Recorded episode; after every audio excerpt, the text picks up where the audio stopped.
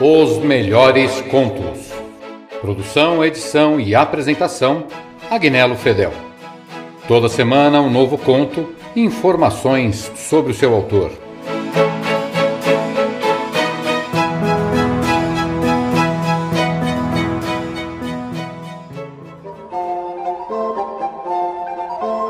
Padre Manuel Bernardes foi escritor, orador e religioso português que nasceu em 1644 em Lisboa e faleceu em 1710 na mesma cidade.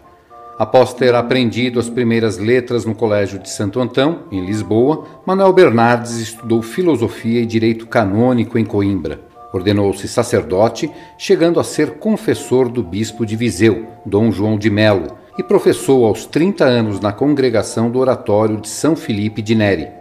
Nesta instituição, onde viveu 36 anos de clausura, dedicou-se ao aperfeiçoamento moral dos alunos, à composição das suas obras na área da teologia ascético-mística. Assim como o padre Antônio Vieira, este clérigo foi modelo da oratória sagrada. Considerava que o orador devia empregar todos os seus esforços na sua função, aconselhando a revisão em três exames dos sermões e ao uso de algumas virtudes na construção textual a castidade, a humildade e a verdade. De Padre Manuel Bernardes, Lenda dos Bailarins.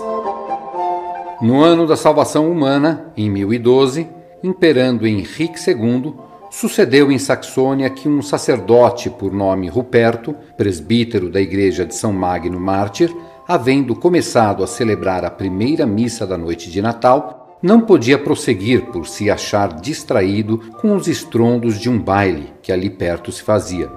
E era que um homem plebeu, por nome Otélio, com outros quinze companheiros e três mulheres, dançando e cantando todos juntos no cemitério, faziam notável ruído.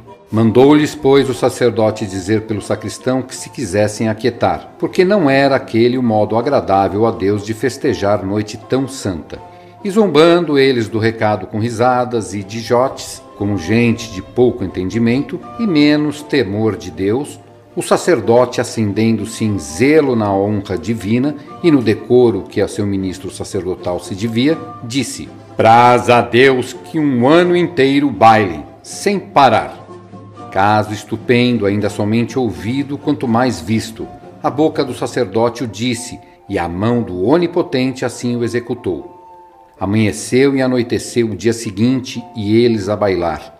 Entrou a roda de Ano Novo e eles sem saírem da mesma roda de sua dança, em circuito impiambulante.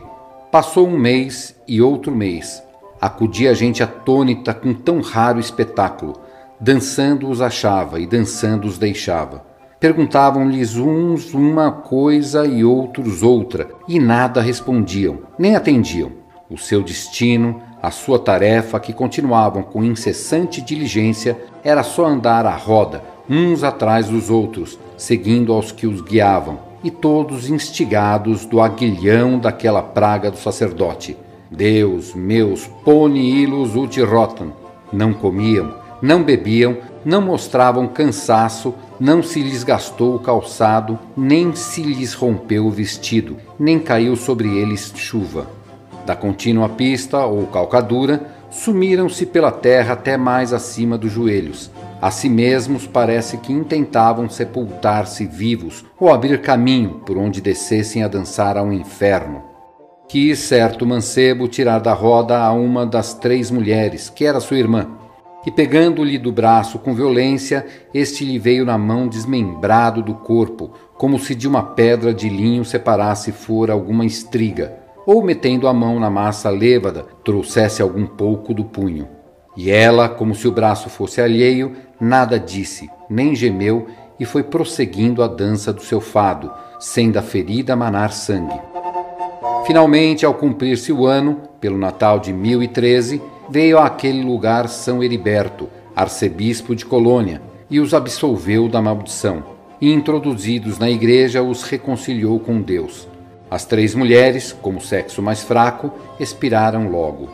Pouco também duraram alguns dos homens, dos quais se diz que, depois de mortos, obrou Deus por eles alguns milagres, como significando o perdão de seus pecados, que por meio de tão custosa penitência tinham alcançado.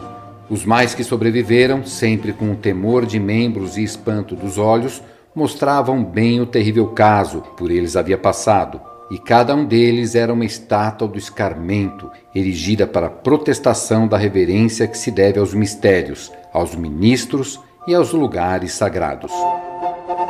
Vocês ouviram Lenda dos Bailarins, de Padre Manuel Bernardes.